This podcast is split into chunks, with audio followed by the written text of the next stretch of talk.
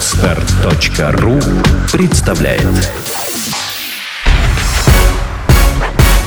Подкаст «Ивентология». Лучшие рецепты организаторов. Авторская программа Екатерины Кондратьевой и Альфреда Хамзина.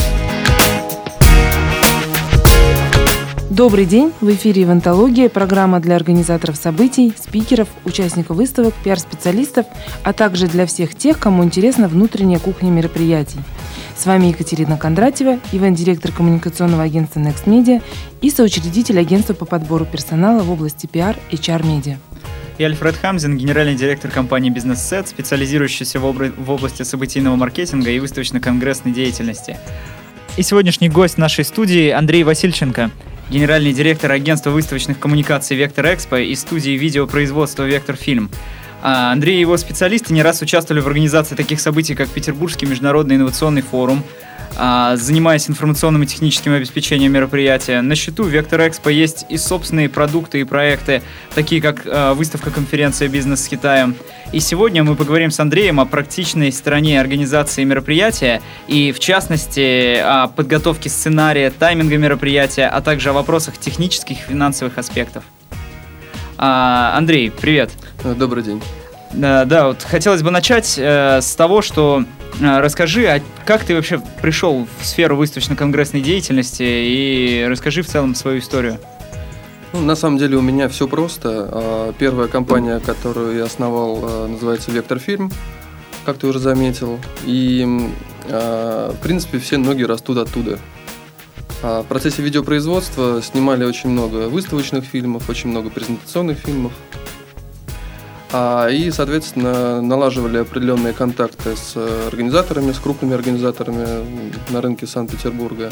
Налаживали контакты с компаниями-экспонентами, которые участвовали в выставках. И потихонечку-потихонечку ноги эти сами привели меня в конкретную выставочную деятельность. И там год назад было принято решение сделать такой, будем говорить, небольшой зонтичный бренд под названием Вектор Экспо.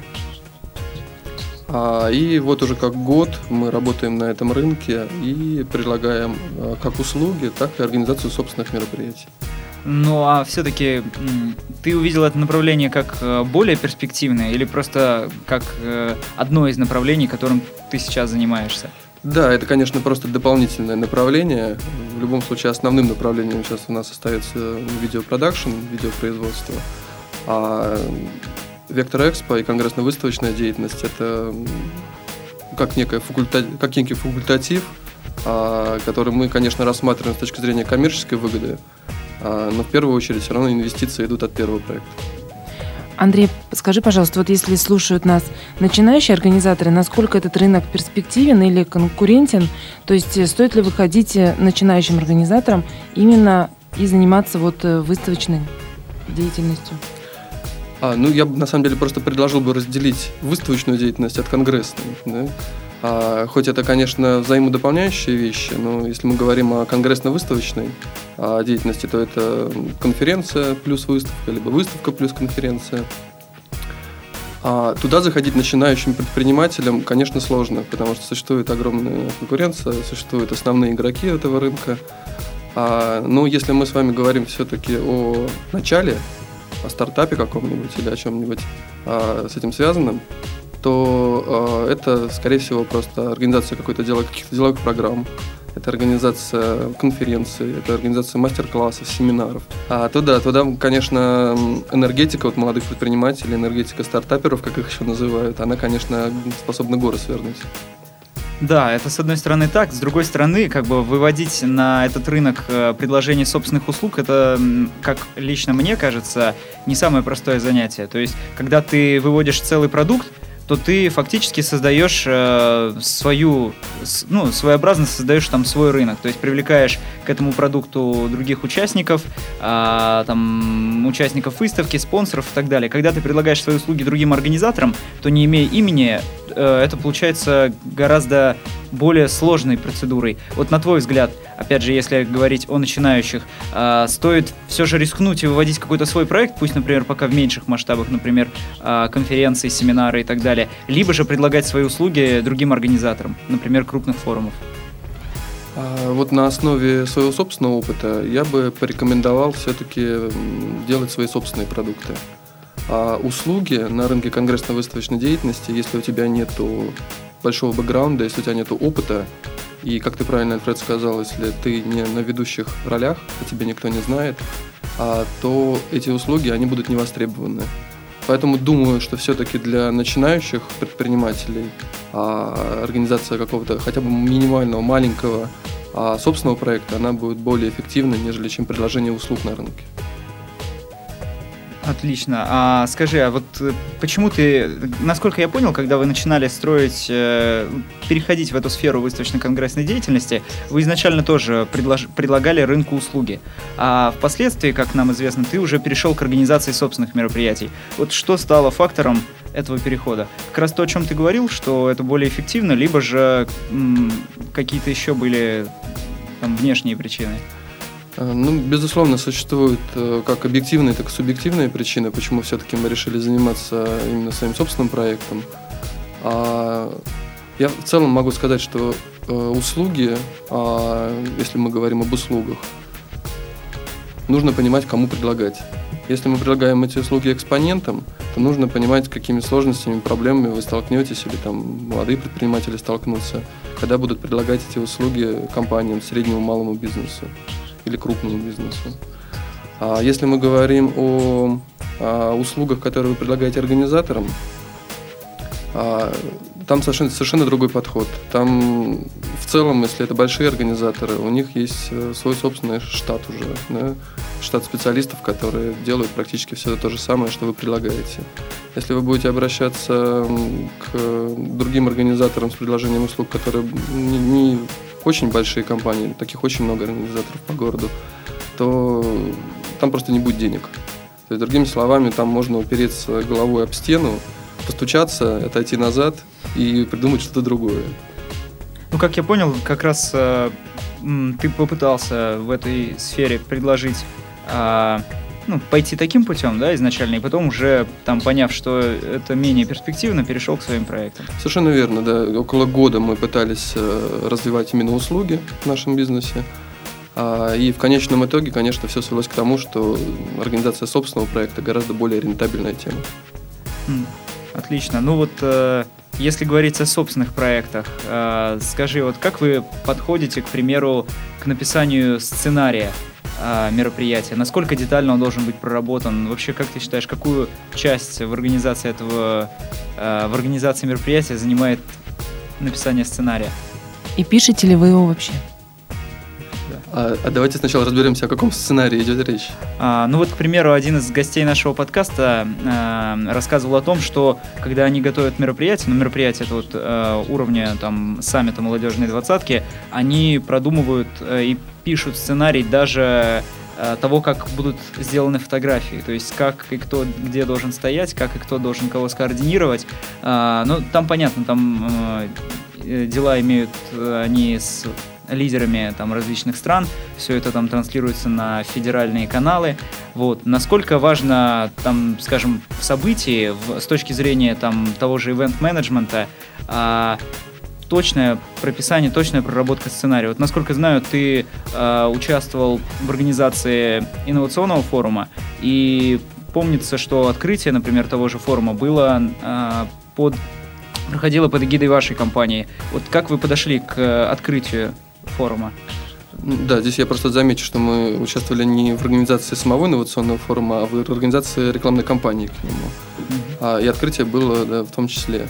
А, безусловно, сценарий открытия должен быть, без этого никуда. А, но а, я, насколько понимаю, вопрос немножко в другом. То есть, если есть какая-то идея, а, например, провести начинающим предпринимателю какое-то мероприятие, пусть, пусть это будет конференция условно. Нужно ли писать сценарий изначально с, первой, с первого момента, да, и до последнего, когда люди уже уйдут с этого мероприятия, да?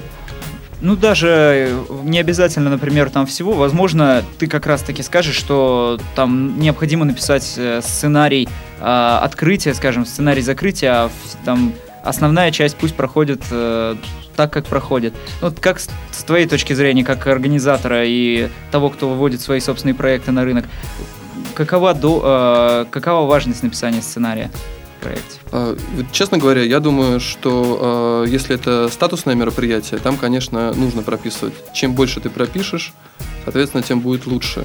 Потому что есть ну, такая пословица, да, кто ясно мыслит, тот ясно излагает. Соответственно, если это будет изложение еще в текстовом виде, ну, ты сам увидишь свои ошибки в первую очередь. Но если это мероприятие, например, там, конференция на 30 человек, то смысла тратить там свое собственное время на проработку пошагового сценария, что куда кто идет и что делает, думаю, не, не стоит этого делать. Думаю, что просто нужно поделить некие мероприятия на некие зоны. Зона регистрации, зона там, там, маркетинга, зона продаж, там, ну и прочее, прочее. Да? И отталкиваться от этого. Это будет гораздо удобнее и быстрее. Смотря, наверное, кто эти 30 человек. Если это главы государств, то я думаю, что там стоит прописать. Ну, мы сейчас а... говорим о начинающих предпринимателях, да. которые э, думают, что пока и с главами государств не работают. Ну вот и следующий, да, получается, логично выходит отсюда вопрос про тайминг. Соответственно, в любом случае мы, если арендуем площадку, то у нас определенное есть время, и нужно как-то прописать тайминг. Э, либо, если это даже наша площадка, нужно понимать, во сколько люди уйдут, да, во сколько можно им сказать, что мероприятие закончится. Вот ты на своих мероприятиях тайминг как-то заранее прописываешь или просто придерживаешься какого-то времени? А, да, я понял вопрос. Я бы даже его несколько бы расширил. А, потому что есть э, понятие некое тайм-менеджмент, да, и тайминг в первую очередь нужен при подготовке самого мероприятия а когда каждый понимает, что он делает, если, например, это вообще один человек организовывает, даже ему этот тайминг нужен. Если мы говорим о тайминге уже во время проведения мероприятия, то, в принципе, это все должно исходить от идей, в первую очередь, от тех идей, которые закладывает сам организатор. А, и, соответственно, конечно, он должен планировать. Он должен планировать деловую программу, которая там должна быть. Он должен планировать выставочную программу, если она есть, да? А, должен планировать открытие, если оно есть в том числе. Скажи, а как избежать, к примеру, человеческого фактора, такого как опоздание? К примеру, вот на одной из последних конференций, где я выступал, а, ну, люди действительно задерживались, э, в связи с этим как бы откладывалось начало, и в связи с этим сдвигалось само э, выступление. И получалось таким образом, что каждый следующий докладчик начинал позже нежели должен был начать. Получается, что у людей, которые пришли вовремя, а, ожидания не совсем совпадают с реальностью, и кто-то может быть, например, этим недоволен. А нам, как организаторам, это э, очень нежелательно. То есть вот как э, учесть все человеческие факторы и, возможно, какие вообще существуют по твоему опыту, кроме, помимо опоздания? А, ну, я считаю, что э, в любом случае мероприятие делается для посетителей, посетителей, участников, а, и в первую очередь ориентироваться нужно на них. А, но с другой стороны, если люди опоздали, а, то это не проблема организаторов. Мероприятие, в любом случае, своя масса, там 80-90%, она придет вовремя. И вот ради тех людей, которые пришли вовремя, мероприятие нужно начать вовремя. Ну вот это все равно тема относится, мне кажется, к тайм-менеджменту. Приятно было, что ты сказал, когда организатор готовится к событию, он изначально должен да, прописать либо алгоритм своего события и подготовиться по времени. И здесь также, получается, относится к выступающим, к спикерам. То есть, если они не рассчитали свое время заранее, если мы их не подготовили, в любом случае каждый организатор, мне кажется, звонит там за определенное время спрашивают, вы едете там? Ну, как-то... И вот это можно понять. То есть, если человек встал в пробку, значит, можно как-то перенести меропри... ну, перенести спикеров местами или еще что-то, можно же как-то подстроиться. Безусловно, можно подстроиться. Если мы говорим о спикере, то спикер вообще должен приехать заранее, правильно? То есть и пробка, ну сколько это, ну на час можно опоздать, да, из-за пробки. Мы же не в Москве находимся. Соответственно, пусть спикер приезжает за полтора часа. Посадить его в какой-нибудь э, лаунж-зону или куда-нибудь в отдельный кабинет, покормить его печеньем, налить ему кофе. А пусть он поговорит с модератором в этом месте, если модератор есть у мероприятия. А в любом случае, опоздание спикера нужно исключить. Ты совершенно права на этапе подготовки. Мне кажется, кстати, мы вот сейчас с вами затронули очень важный момент, а, касающийся именно времени. А, вот, Андрей, ты сказал, что мероприятие делается для людей, для посетителей, для участников, и, соответственно, мы должны руководствоваться их интересами, и если, скажем, 10% э, опоздали, то мы вот э, их не ждем и уже начинаем. Здесь, вот как ты считаешь, нельзя ведь изначально все-таки предугадать вот эту статистику, что 90% придет вовремя, 10% опоздают. К примеру, там какие-то задержки, там, ну, опять же, там Петербург не Москва, действительно, но пробки тоже случаются. А, задержка в дорогах, возможно. Вот, а, может быть, как, есть какие-то способы предусмотреть это заранее, то есть заранее сделать себе, что де-факто а, люди задержатся. И поэтому, к примеру, там вот эти первые 10-15 минут мы, к примеру, там развлекаем нашу аудиторию, там, ну, предположим, или делаем а, там, я не знаю, какой-нибудь там а, формат матчмейкинга. А, не, использовал, не использовал ли ты когда-нибудь там планирование, включающее в себя вот а, такие факторы, как, например, опоздание? А, я, я понял твой вопрос. А, я думаю, честно говоря, что нужно просто... Ну, давай проведем ассоциацию. Ты приходишь в кино а, на определенный фильм. Угу. Ты ожидаешь увидеть кино без опозданий. Сколько ты согласен ждать? А, смотри, я с тобой абсолютно согласен здесь, что, например, в случае кино никто ожидать, ну и в принципе никто не может, э, никто не будет ждать э, начала фильма, да, если оно не началось там, скажем, в течение 15-20 минут, то начнутся набеги на администрацию и так далее. Но на мероприятиях, лично по моему опыту, бывает очень часто, что э, организаторы там говорят, что э, вот сейчас у нас э, происходит небольшая задержка, мы начнем там через 10 минут. Почему-то вот организация мероприятий и киносеансы, они несколько отличаются. А, и а, вот как ты считаешь, это правильная позиция или все-таки ты придерживаешься там сказанного тобой изначально, что мы должны очень жестко начинать вот с начала мероприятия, даже если в зале сидит, например, 5 человек. Ну, я считаю, что 10 минут можно подождать, это не напряжет никого. А, но если задержка больше, 15-20 минут, то нужно начинать даже тогда, когда в зале сидит один человек. Ну и можно привести пример. Вот можно так сделать мероприятие, то есть так его подготовить, что для начала, вот, допустим, на моих событиях, это деловые завтраки каждую субботу, которые проходят, у меня есть такое, что изначально мы с участниками знакомимся. Соответственно, вот это время, когда кто-то опоздал, это там, не знаю, человек 3-5, они подходят, но мы уже знакомимся с другими участниками. То есть мы в начале мероприятия ждем минут пять, потом начинаем знакомство, и как раз все подтягиваются, и спикер уже может э, рассказывать свою тему при всей аудитории. Но мне кажется, вот если мы сравниваем с кино, в кино все равно изначально есть реклама 5 минут, 5-10. И здесь примерно можно также 5-10 минут подождать, как мне кажется, и потом уже начинать. Ну, мне кажется, ну, это то, о чем как раз я и говорил. А, своеобразное там мероприятие в расчете на то, что люди все равно опаздывают. То есть э, нашим слушателям, организаторам мы можем порекомендовать, э, я полагаю, мои коллеги меня поддержат, а, рассчитывать, обязательно рассчитывать на то, что люди задержатся и опоздают, и предпринять заранее меры по м, подготовки этого, чтобы людям было не скучно ждать, чтобы у них из-за этого не сложилось плохое впечатление. И плюс ко всему хорошо подготовить действительно таких ключевых а, персон на мероприятии, как спикеры, то есть, как сказал Андрей, возможно, там предложить им приехать настолько заранее, что даже если они задержатся, опоздают и там забудут дома выключить утюг, они все равно приедут вовремя, просто не успеют попить кофе. Но, Альфред, если еще говорить о платных мероприятиях, то когда человек покупает билеты и опаздывает, он берет ответственность на себя. Я считаю так, что если ты опоздал, значит, ты не получил часть знаний, которые ты мог получить за это время. То есть мы не можем, как организаторы, постоянно думать только о тех, кто придет, и сидеть их ждать. Мне кажется, все-таки событие должно состояться, а этот человек сам виноват в том, что он свое время неправильно рассчитал. А, безусловно, ну как э, говорится, необходимо необходимо находить такие модели э, проведения, которые будут э, отвечать максимальному количеству, ну то есть, которые будут являться максимально ориентированным на клиента сервисом. Я, я понял. Я, я думаю, я вам уже, наверное, не нужен. Вы уже между собой начали общаться. Не, на самом деле, давайте просто закроем эту тему. Да, действительно, мы все работаем с людьми. А все мы можем опаздывать. Иногда наше опоздание не зависит от нас это и пробки, и, может быть, какие-то другие форс-мажоры.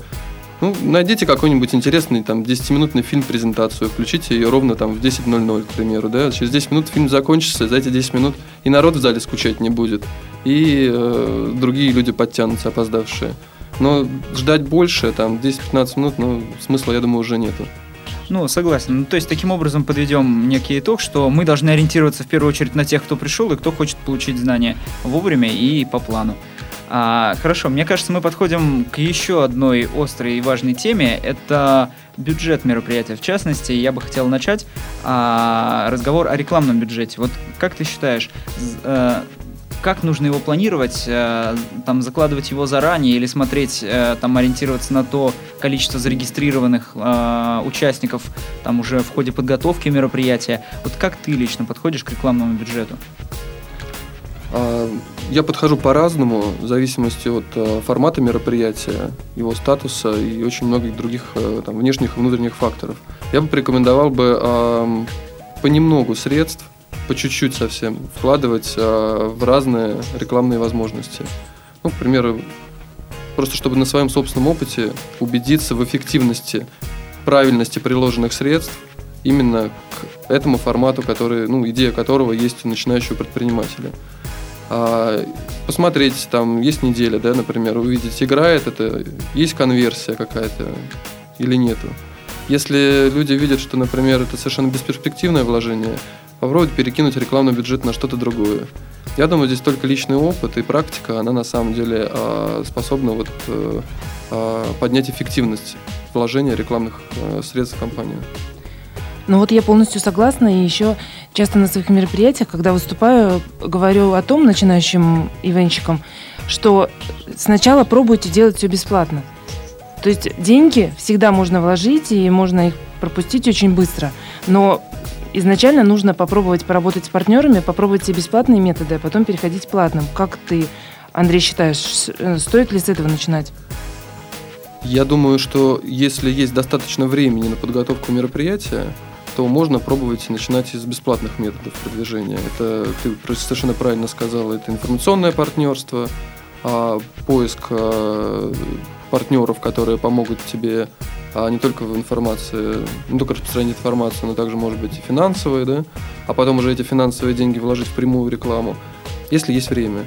Если времени нет, и до мероприятия осталось там две недели, то, конечно, самый эффективный способ будет э, прямое вложение рекламных средств.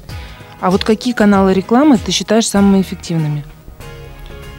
Ну, вот здесь мы как раз подходим к самому интересному вопросу. То есть, э, я бы так сказал, вот мой личный опыт за год предложения услуг на этом рынке а, позволил вот лично мне сформировать, а, там, ну не будем говорить там уникальную, потому что уникальных инструментариев нету, но будем говорить об их компиляции. А, то есть, другими словами, можно взять некий инструментарий интернет-маркетинга, можно взять некий инструментарий, который касается активных продаж, а, можно взять инструментарий из e-commerce, можно взять э, что-то еще другое. Здесь нужно в первую очередь отталкиваться, конечно, от формата мероприятия. А, и после этого уже, а, соответственно, применять это на практике. Вот э, в подготовке последнего мероприятия, вот как раз которое называется «Бизнес с Китаем», которое мы с Альфредом вместе проводили, я считаю, что вот э, эта компиляция, компиляция интернет-маркетинга и активных продаж – плюс э, онлайн-регистрация и продажи через интернет, она помогла вот вывести мероприятие, которое было не бесплатным для посетителей, на достаточно хороший уровень.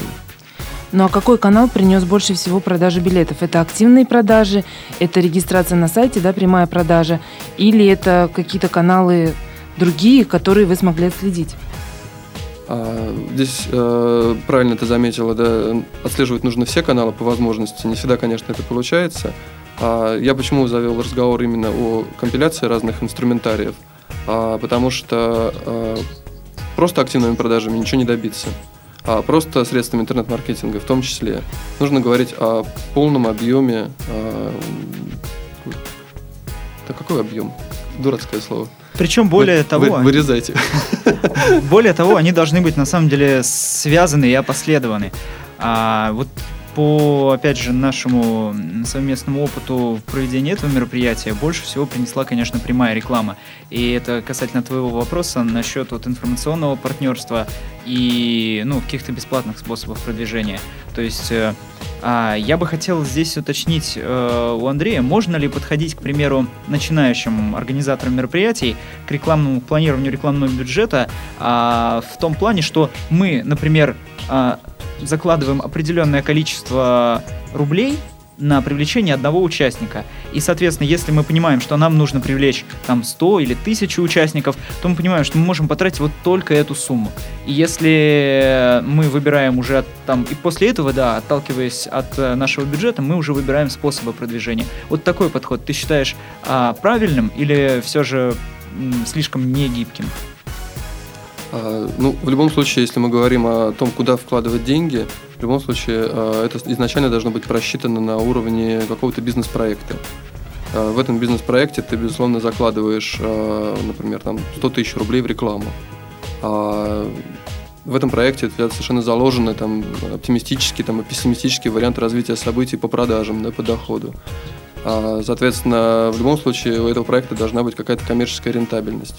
Так вот, если ты видишь, заложив, например, 100 тысяч рублей на рекламу, если ты видишь, что эта реклама уже там после 20 тысяч потраченных средств, например, на интернет-маркетинг, не приносит тебе никакого там, потенциального дохода, то нужно что-то делать. То есть не, не надо тратить остальные 80 тысяч рублей на те инструменты рекламные, которые тебе ничего не приносят. А, поэтому я считаю, что вот у начинающих предпринимателей в этом плане гораздо больше возможностей, нежели чем у монстров нашего рынка, потому что они более гибкие, они более эффективно могут потратить свой рекламный бюджет. Но ну, все-таки мне кажется, что в совокупности все вместе работает. То есть, э, допустим, когда я продвигаю мероприятие, мне тяжело сказать, что вот, допустим, органическая реклама сработала, а таргетированная не сработала, или информационные анонсы сработали, а там что-то не сработало. Если мы все это делаем в комплексе, то Человек же как он принимает решение? Кто-то сразу покупает билет, а кто-то услышит три раза да, из разных источников, а потом только решит купить. И здесь тяжело следить конверсию, откуда именно человек пришел. Кстати, эту проблему, Катя, решают веб-аналитики, которые отслеживают очень четко конверсию. И мне кажется, что это вот тема отдельной программы, вот интеграция, полная интеграция там всех инструментов интернет-маркетинга вот, с продвижением мероприятия. А, Андрей, скажи, правильно ли я понял, что ты предлагаешь на самом деле а, изначально провести финансовое планирование, то есть а, доходную, потенциальные доходы, да, там пессимистичные, реалистичные, оптимистичные, а, расходную часть, и уже отталкиваясь от этого только понимать, сколько мы можем потратить на рекламу, при этом будучи, ну, необходимо быть гибкими и там, скажем, разделить наш рекламный бюджет на несколько этапов, и если мы понимаем, что первый этап не принес нам планируемое количество регистраций или покупок билетов, то уже перестраивать свою рекламную кампанию. А, в целом я бы на самом деле просто исходил от изначально целей, от задач, для чего нужно проводить мероприятие. Потому что если мы говорим о неком коммерческом проекте, то, безусловно, это все должно быть просчитано заранее. А если мы говорим это о, о неком голом энтузиазме, а, например, человек хочет себя попробовать в ивенты, а, конечно, он может сделать это без этого. То есть он может начать, он может там, на основе там, своего собственного опыта, там, своих собственных ошибок а, попробовать что-то продвинуть. Вот как Екатерина сказала, там, бесплатными методами, через друзей, знакомых и прочее, прочее. А, на это нужно гораздо больше времени, на это нужно гораздо больше энтузиазма, и, безусловно, у человека может получиться. У него получится сейчас, у него получится во второй раз, в третий раз он уже захочет заработать на этом. И вот тот момент, когда он захочет на этом заработать, безусловно, нужно любое финансовое планирование. Самое упрощенное, но в любом случае оно нужно. А как примерно, вот говорят, если вы хотите что-то спланировать, нужно прибавить плюс еще 20% от, от общего бюджета. Это так или нужно больше закладывать? Если это так, то нужно закладывать больше, чем 20%. Как можно просчитывать? Расскажите. Просто, допустим, я провожу не такие крупные мероприятия, как вы. Поэтому мне вот, например, интересно, как вы просчитываете бюджет событий? То есть составляете таблицу в Excel или как это все делается, на что вы делите эту таблицу? Ну, то есть расскажите поподробнее. Ну, если человек умеет работать в Excel, пусть он работает в Excel. Если у человека есть какой-то другой инструментарий, которого сейчас очень много, а пусть он пользуется любым удобным ему инструментарием для просчета своего собственного проекта. Пусть это будут диаграммы Ганта, пусть это будет все что угодно. Главное, чтобы это было.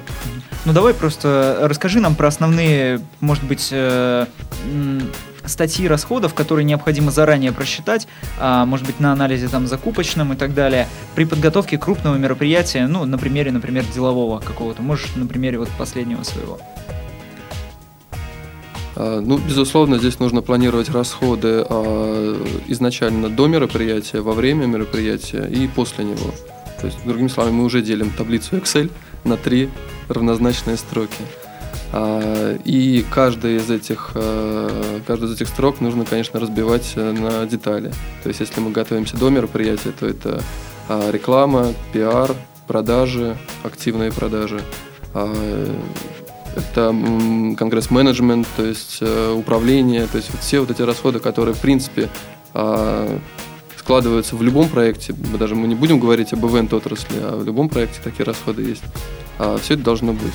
Во время мероприятия, соответственно, все то же самое. Это расходы на площадку, которые ты, безусловно, тратишь. Это расходы, если есть выставка, то на а, застройку. Это расходы на персонал, который у тебя работает в зоне регистрации, на технический персонал, который у тебя работает в залах, если существует деловая программа. И, безусловно, нельзя э, забыть о расходах, которые у тебя пойдут после мероприятия, потому что э, необходима аналитика, необходимо, необходим сбор статистики, точнее наоборот, да, сбор статистики, потом аналитика. А, потому что если а, ты планируешь второе мероприятие, третье, четвертое и пятое, там и дальше, то, безусловно, вся эта информация тебе нужна. Необходимо потом прозванивать э, партнеров, необходимо прозванивать выборочно участников, э, чтобы понять, что плохо, что хорошо, какие накладки виделись со стороны. Потому что работая внутри, ты, может быть, сам этих накладок и не увидишь, а люди тебе подскажут добрые. А, ясно. Ну, то есть, э, таким образом мы делим а, на три части, то есть подготовительная работа, это проведение мероприятия и там период после мероприятия. А вот в подготовительной работе, еще раз, ты сказал, что мы закладываем рекламный бюджет, определенную сумму, да, ну, опять же, отталкиваясь, например, от изначального нашего планирования, сколько мы хотим там заработать. А дальше мы закладываем зарплату сотрудникам, как я понял, ты сказал, то, то есть э, прямые продажи, менеджмент и так далее. А дальше проведение мероприятий мы закладываем оборудование, площадку, а, застройку и все с этим связанное. Ну, плюс еще кофе-брейки и так да, далее, кэтеринг, раздаточные да. материалы. Вот, кстати, это тоже тема для обсуждения отдельная. Сейчас мы просчитываем там мероприятие, проведение мероприятия в Москве. Так вот, кэтеринг занимает существенную долю расходов, а, которую, ну, тоже необходимо там, для проведения которой необходимо проводить э, закупочный анализ, да, то есть как это все а, сделать более оптимальным, более качественным, ну, то есть, да, при этом, чтобы качество не пострадало. По площадкам, как мы определили, это тоже один из ключевых э, факторов при выборе и подготовке мероприятия. А, вот по Петербургу а, сориентируй наших слушателей, какие существуют цены, а, как в целом подходить к выбору площадки а, и ну, на, на примере, опять же, вот э, каких-то деловых мероприятий, небольших, крупных и так далее. А, я бы на самом деле к выбору площадки прибавил бы а, еще и выбор а, времени. Потому что время, когда вы будете проводить мероприятие, оно очень важно. Если вы проведете его в период отпусков, то ни о каком мероприятии B2B, я думаю, что и речи быть не может. Но в период отпусков, например, можно проводить э, какие-нибудь другие мероприятия другого формата. Важно, чтобы именно по времени, если мы сейчас говорим. Важно, чтобы это мероприятие попало именно в ту точку, чтобы на нее пришло как можно больше людей, именно той целевой аудитории, которую ты приглашаешь. Все это индивидуально. Если мы говорим о площадках, то, безусловно, в Санкт-Петербурге, например, существуют э, как э, бесплатные площадки, а, аренду которых можно договориться там, за одну руку пожатия. А есть условно бесплатные когда ты, например, там можешь там часть прибыли а, с продажи билетов пожертвовать, а, например, организа... ну, например, владельцу этой площадки, да, а есть, э, ну, там достаточно дорогие, например, это там Конгресс-холл в гостиницах Парк Квин, Редисон и прочих. Есть э, площадки, например, выставочного комплекса Линэкспо. А, ну, выставочный комплекс Клинэкспо я бы рассматривал в первую очередь бы с точки зрения а, именно выставок и как дополнительное это конференция при выставке. А если мы говорим о все-таки конференции и, может быть, там дополнительно к ней какая-то небольшая выставка, то я бы здесь рекомендовал бы все-таки пользоваться услугами отелей площадок. Мне кажется, еще в выборе площадки очень важно ее местоположение. То есть, если вы хотите, чтобы большое количество людей пришло, то желательно, конечно, чтобы эта площадка находилась недалеко от метро или туда, куда можно быстро добраться. Безусловно. Вот, а ты сказал еще о времени, да, ну, упомянув, э, в принципе, сезон отпусков. А что еще там можно или необходимо учитывать при вот выборе времени проведения мероприятия? А вот какие существуют, к примеру, там, по твоему опыту, э, месяцы, когда там бизнес-активность на очень низком уровне? Или, может быть, на каких-то примерных кейсах ты расскажешь, м, какие факторы там вы учитывали при выборе времени мероприятия? А, Я бы на самом деле рекомендовал бы делать что? А, Рекомендовал бы делать просто обычный мониторинг.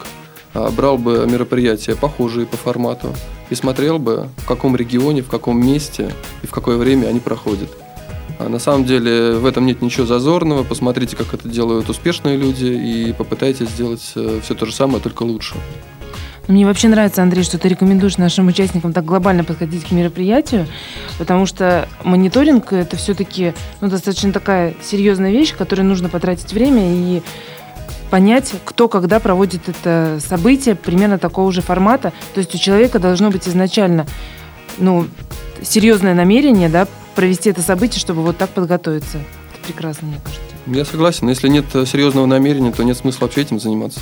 А, Мне кажется, вот тут э, стоит вспомнить то, о чем Андрей говорил в первой части нашей программы, что, ну, особенно когда мероприятия только начинают, э, там иметь место быть как проекты какие-то, то там первый, второй раз они могут быть, ну, там либо нерентабельные, либо выходить там в ноль, а, особенно крупные, да. Но вот когда человек уже получает опыт, если он имеет там серьезный настрой, если он провел качественный анализ, то вот только имея там серьезное намерение, имея там серьезную подготовку, можно вывести мероприятие на там достаточно м, финансово и там э, э, тематически выгодный уровень.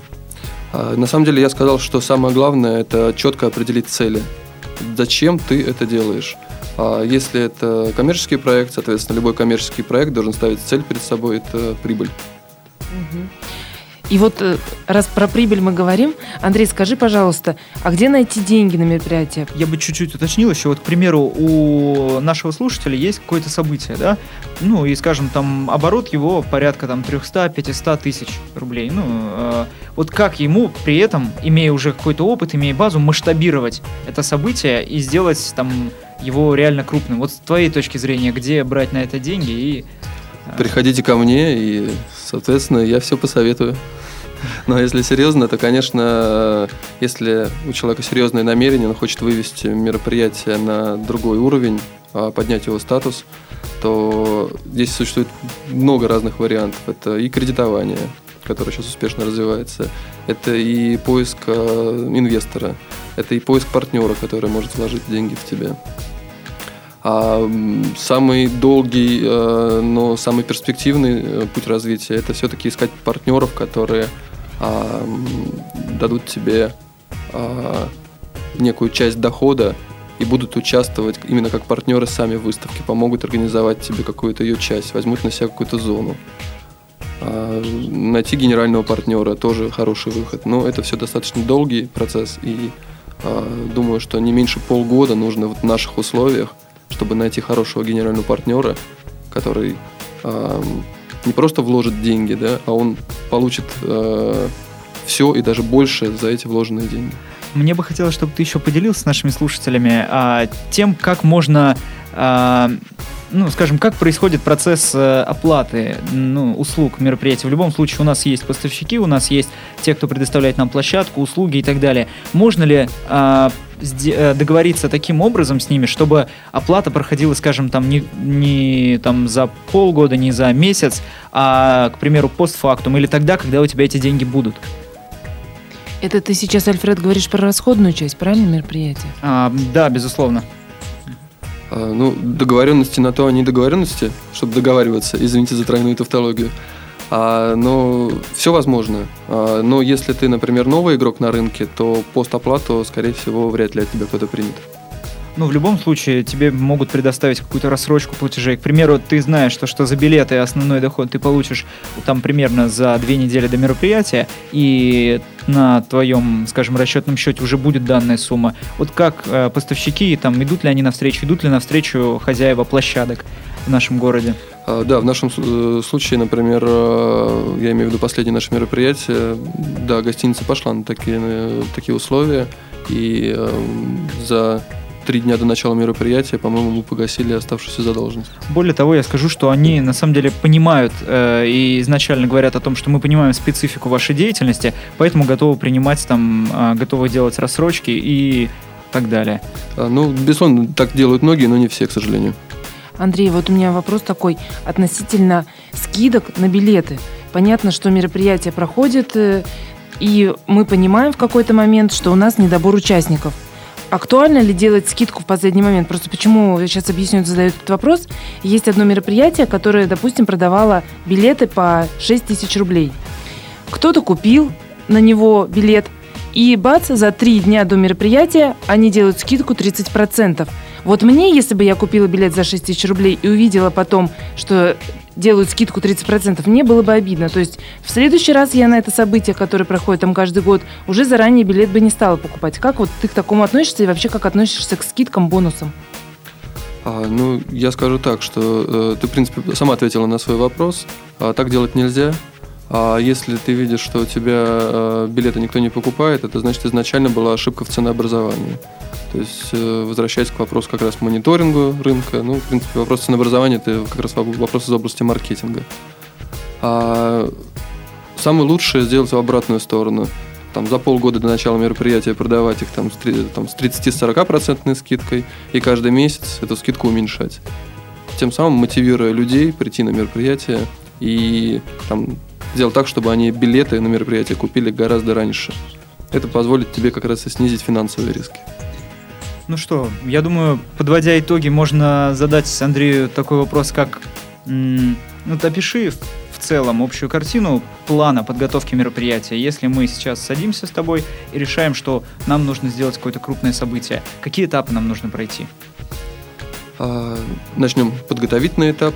Подготовительный этап – это мониторинг, причем мониторинг э, э, всей области, э, всей области рынка, где ты хочешь провести мероприятие, среди целевой аудитории которой ты хочешь провести мероприятие. И на окончательном этапе мониторинга будем говорить, что это принятие решения о целесообразности проведения. А после этого должен наступить некий коммерческий расчет. То есть это бизнес-план, на основании которого мы делаем тоже всякие разные оптимистические, пессимистические или реальные варианты развития событий и понимаем, сможем ли мы заработать или не сможем. А после этого, соответственно, если принято решение, что а, проекту быть, начинается его подготовка. Причем для начинающих предпринимателей я порекомендовал бы начинать готовиться с минимум а, расходной части, потому что, например, через месяц подготовки вы можете понять, что а, мониторинг был ошибочный или анализы, которые вы сделали, а, были неверны. И, соответственно, после этого уже можно либо проект закрыть э, с минимальными потерями, либо дальше продолжать его. А, ну, подготовительный этап, когда закончится, наступает уже этап основной, когда уже идет основная подготовка, когда ты уже привлек средства какие-то, либо это кредитные, как я уже сказал, либо это партнерские деньги. Ты начинаешь уже работать. Э, организовываешь отдел продаж, занимаешься рекламой, прямой, косвенной, а потом само мероприятие, проведение мероприятия, ну и после этого тот же самый мониторинг, статистика, аналитика. Андрей, скажи, пожалуйста, на какие мероприятия ты ходил, может быть, в ближайшее время или планируешь пойти, и почему? А, будет э, мероприятие а, в середине января. А, называется оно, по-моему, Евразийский ивент форум. Если я, конечно, не путаю. И там, на самом деле, на этом мероприятии будет достаточно много рассказано о конгрессно-выставочной деятельности и будет очень много специалистов. А почему туда нужно пойти? Ну, то есть, чем оно привлекло именно это те события? А, там достаточно интересная деловая программа, и а, более того, если ты а, занимаешься, если ты в рынке конгрессно-выставочном, то нужно, конечно, следить за всеми трендами, которые сейчас появляются или, наоборот, исчезают. Ну что, давайте поблагодарим нашего гостя за сегодняшний максимально практичный разговор. Как мне кажется, для наших слушателей он будет действительно очень полезен, и мы сможем сделать определенные выводы. А сегодня с нами в студии был Андрей Васильченко, директор компании Вектор Экспо и э, студии видеопроизводства Вектор Фильм, и ведущий этого подкаста Альфред Хамзин. И Екатерина Кондратьева. Все, увидимся в следующем выпуске. Спасибо. До свидания. Сделано на podster.ru Скачать другие выпуски подкаста вы можете на podster.ru